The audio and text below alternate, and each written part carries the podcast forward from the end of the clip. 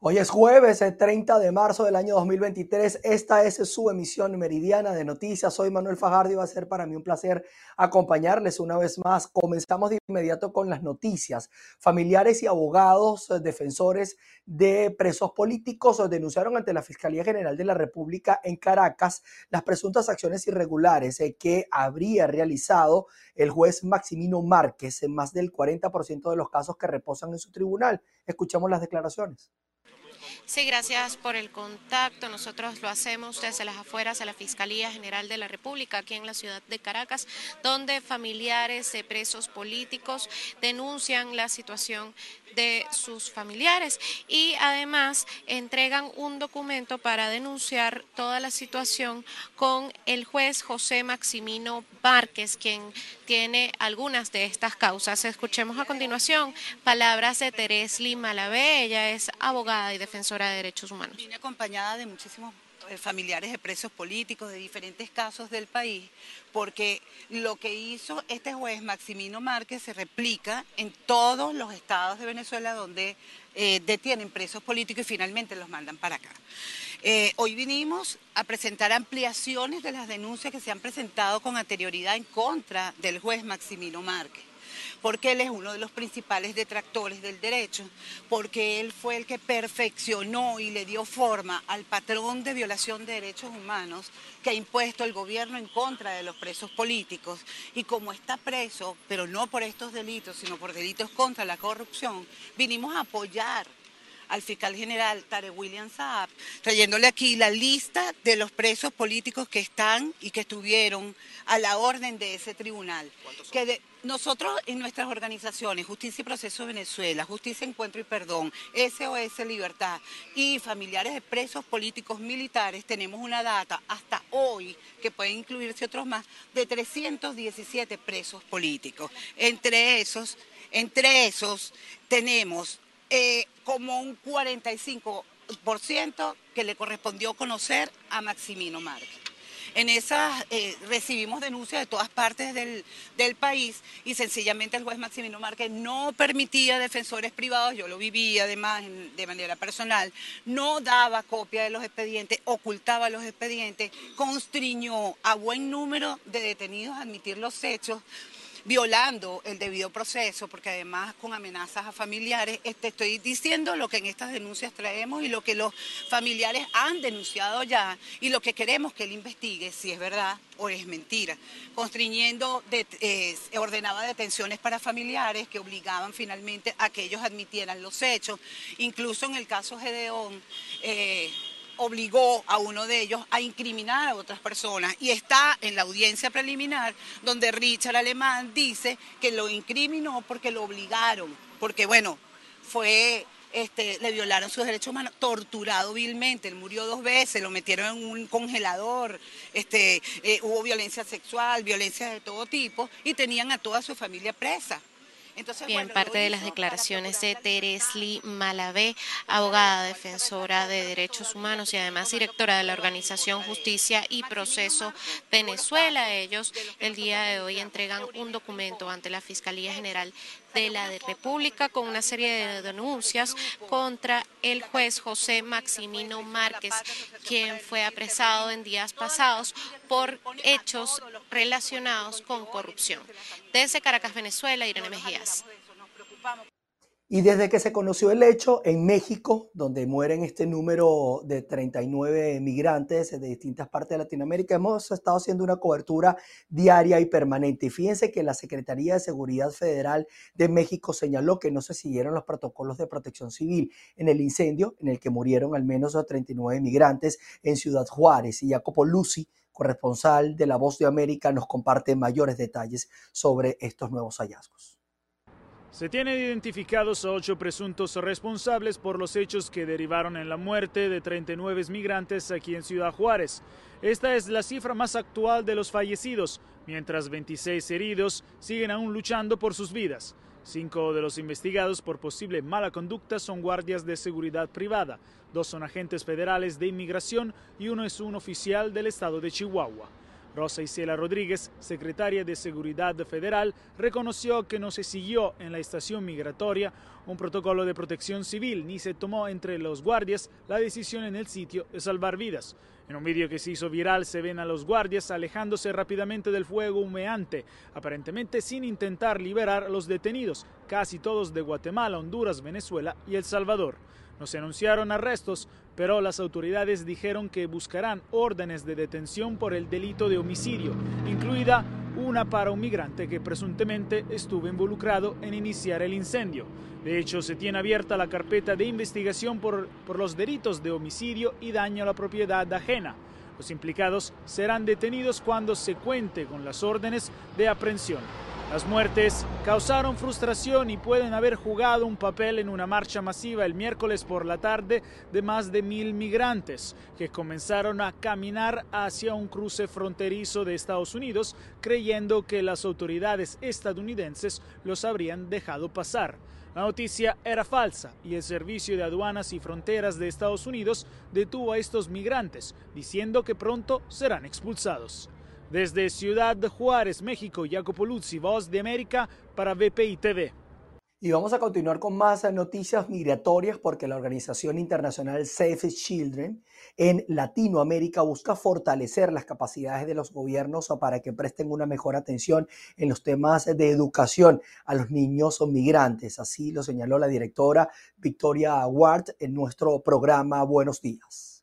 Los migrantes están llegando a casi todos los países de la región. Colombia y Perú son los que tienen mayor, y México, que tienen mayores números de, migrantes. Colombia tiene 2.8 millones de migrantes actualmente, ah, de migrantes venezolanos. Ah, Perú tiene 1.5 migrantes venezolanos y sabemos que aparte de estas cifras um, oficiales, existen muchos más que posiblemente no han sido parte de las estimaciones. Nosotros trabajamos mucho en, fortalecer la capacidad en distintos países. Hay distintos programas por las organizaciones que son parte del Grupo Regional de Educación en Emergencia, a la cual pertenecemos y, estamos liderando esta campaña en conjunto con este con UNICEF, UNESCO y Plan Internacional.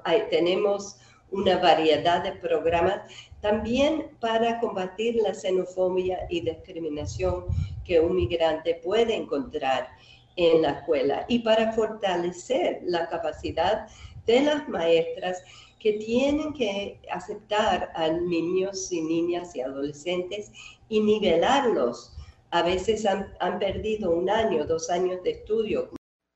Revisemos información en Colombia. Cuatro jóvenes venezolanos que habían sido secuestrados por la disidencia de las FARC fueron liberados y ya están reunidos con sus familiares tras la intermediación de organismos humanitarios. Cordial saludo. La Defensoría del Pueblo informó que logró la liberación de cuatro jóvenes que se encontraban secuestrados por las disidencias de las FARC en el fronterizo departamento de Arauca. Los recién liberados argumentaron estar en buenas condiciones de salud. Fueron llevados por nuestro defensor delegado para la prevención de la conflictividad y la defensora regional Arauca a un sitio seguro donde ya se encuentran con sus familias. Una vez más, Queremos llamar la atención de los grupos armados ilegales a que se sumen con gestos que permitan la real consolidación de la paz en Colombia.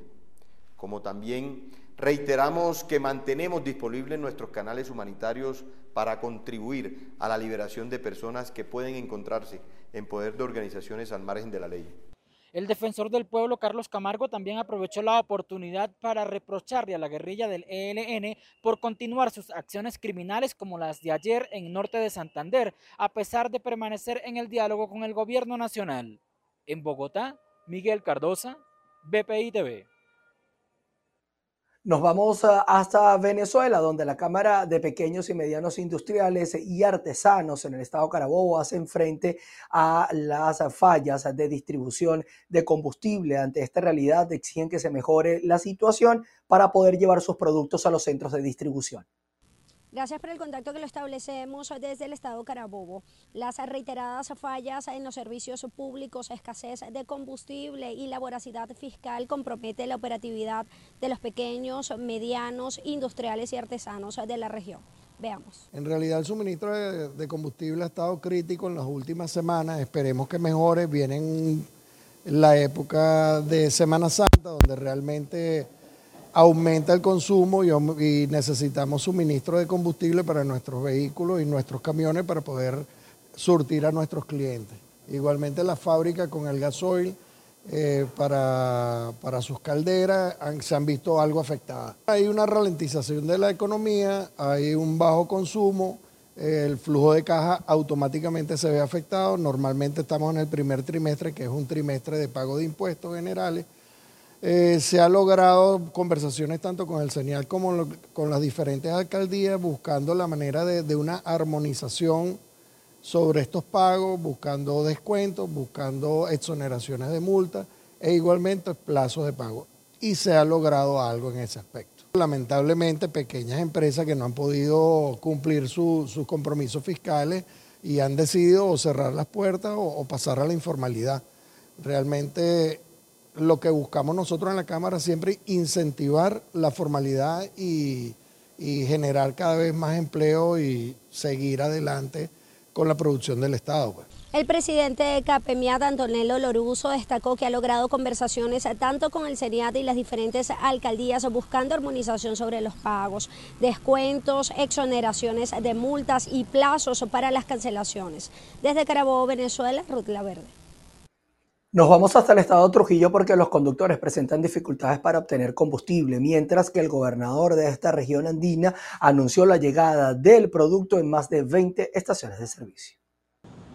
Saludos, muchísimas gracias por este contacto. En el estado Trujillo, el gobernador Gerardo Márquez informó y reconoció acerca de la situación del combustible, indicando que se está recibiendo desde el estado Falcón por ello la tardanza y las pocas cantidades que están llegando. Expresó que para el día de hoy aproximadamente 22 estaciones estaría recibiendo el servicio. Nosotros salimos a consultar a los conductores para ver qué opinan y cómo se encuentran las estaciones.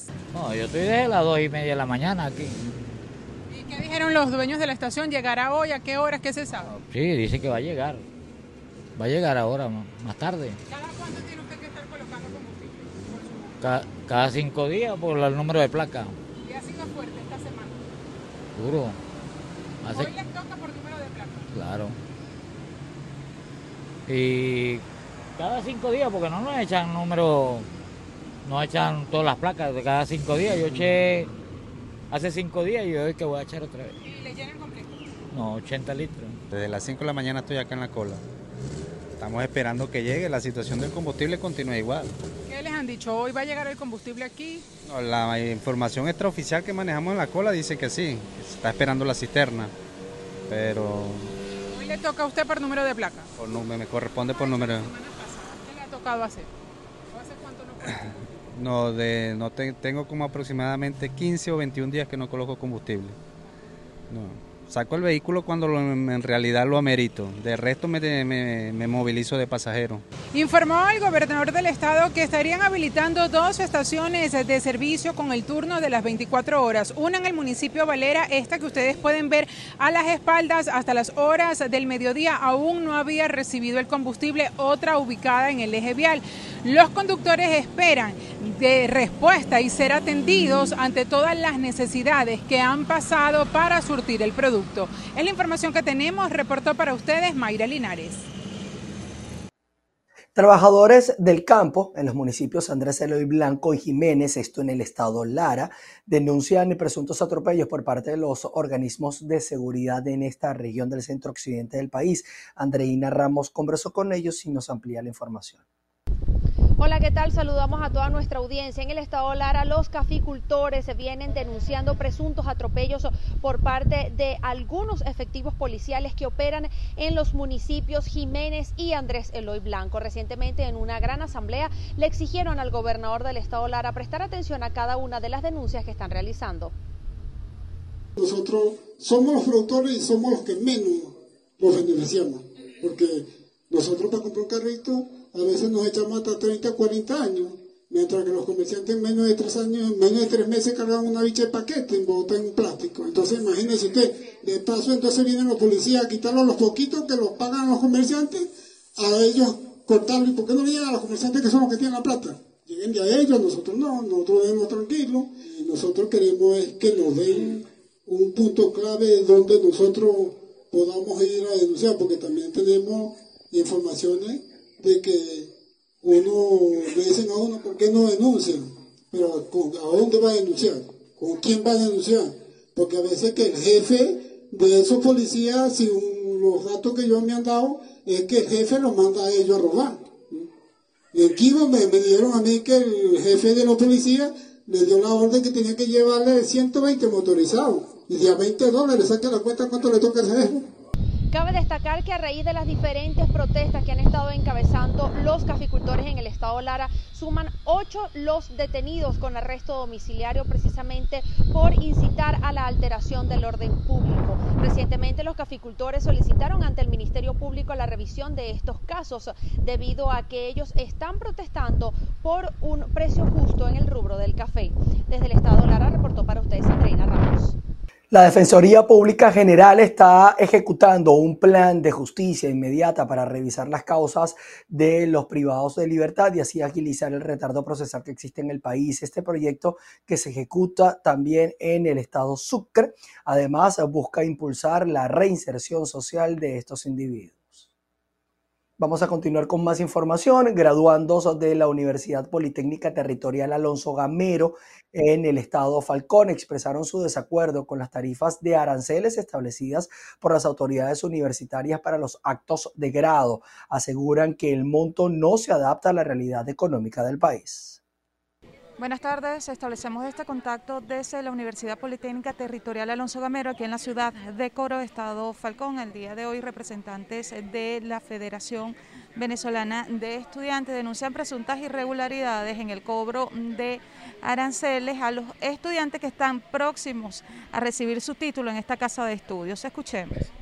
Sí, bueno, saludos a todos. Mi nombre es María Chirino, soy la presidenta de la Federación de Centros Universitarios aquí de la universidad y bueno, soy la representante del tema estudiantil en el Consejo Universitario, que es la máxima instancia en el tema de nuestra universidad. Nosotros en el día lunes, en el Consejo Extraordinario número 10, se habló del tema de los aranceles. Llevamos una propuesta de una empresa que se dedica a hacer medallas, títulos, para que sea más económico para el tema de los estudiantes y bueno, para el día se pospuso para el día martes. El día martes, bueno, nuestras autoridades eh, denegaron la propuesta porque era privatizar la universidad, donde bueno, ellos también tienen una empresa que se dedica a hacer las medallas, los títulos, no sé cuál es el tema de la privatización cuando el monto es un monto de 50 dólares. El año pasado también fue un monto de 50 dólares, pero teníamos que alquilar el Teatro Armonía. En este año, el año gameriano, los 100 años de Alonso Gamero, se va a realizar aquí el acto de grado en el, auditorio Pedro Laguna. Entonces, ¿cuál es lo que predicamos para que los estudiantes también puedan tener un acto, un acto solemne que, se, que dedique a sus familias, que vengan a ver los sacrificios que han hecho para que sus hijos estudien aquí en la universidad? Y bueno, nosotros nos hemos dedicado también a desglosar una estructura de costo que se presentó en el Consejo Universitario en un valor de más de 15 mil dólares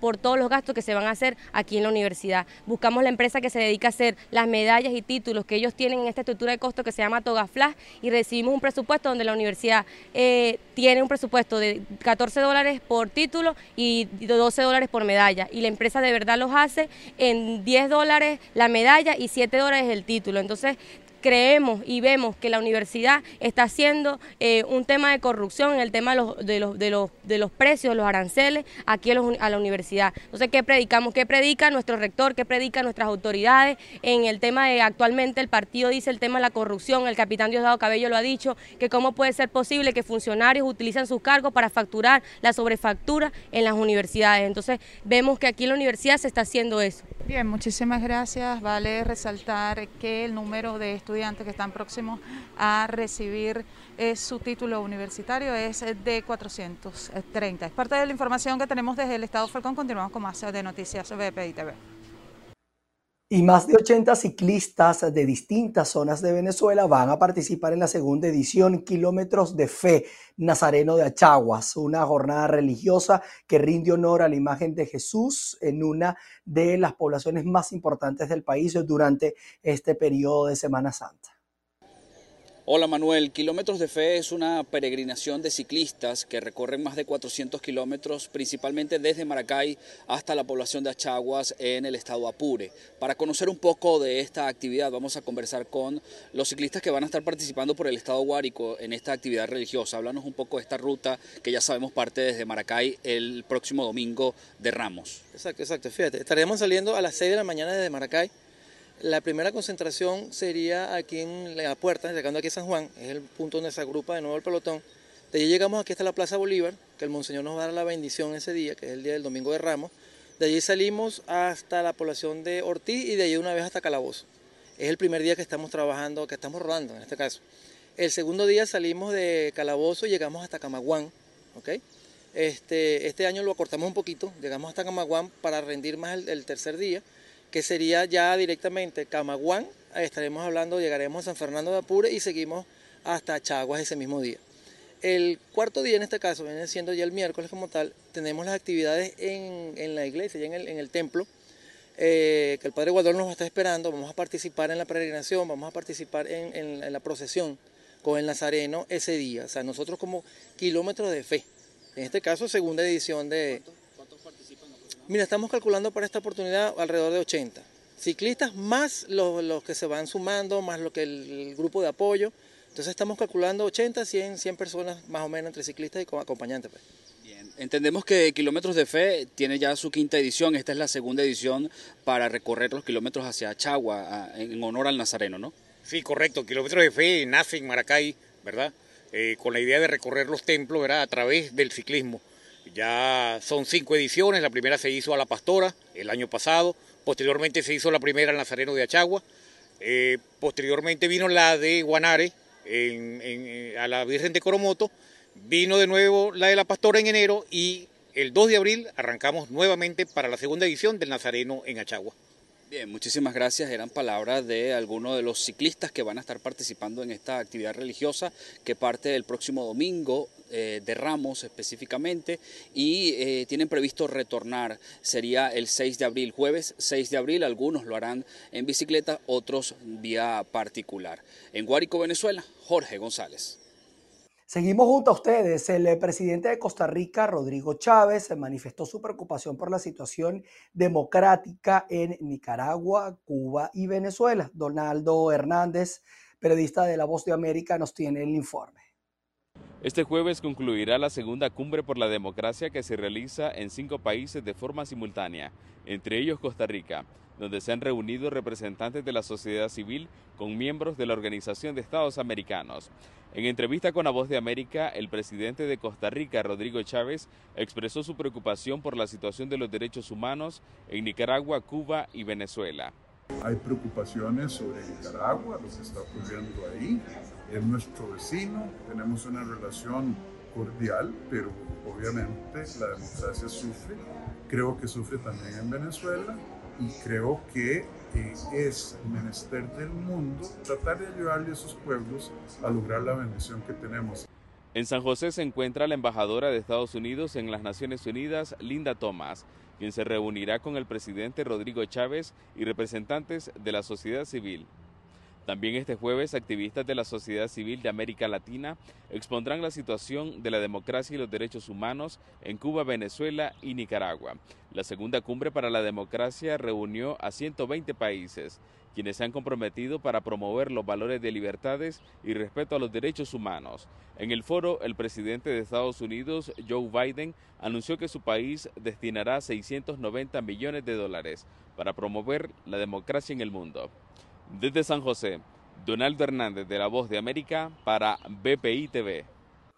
Seguimos revisando información para ustedes. La Corte Constitucional de Ecuador aprobó que la Asamblea Nacional desarrolle un juicio político de censura en contra del presidente de ese país, Guillermo Lazo, a quien la oposición acusa de malversación de fondos públicos. Con seis votos de los nueve jueces que integran el máximo organismo de control constitucional del país, la Corte presentó un informe favorable de admisibilidad al juicio político. Ya pasando a otras informaciones, Papa Francisco permanece ingresado desde este miércoles por una infección respiratoria en un apartamento de uso exclusivo de los pontífices en el hospital de Gemelli en Roma.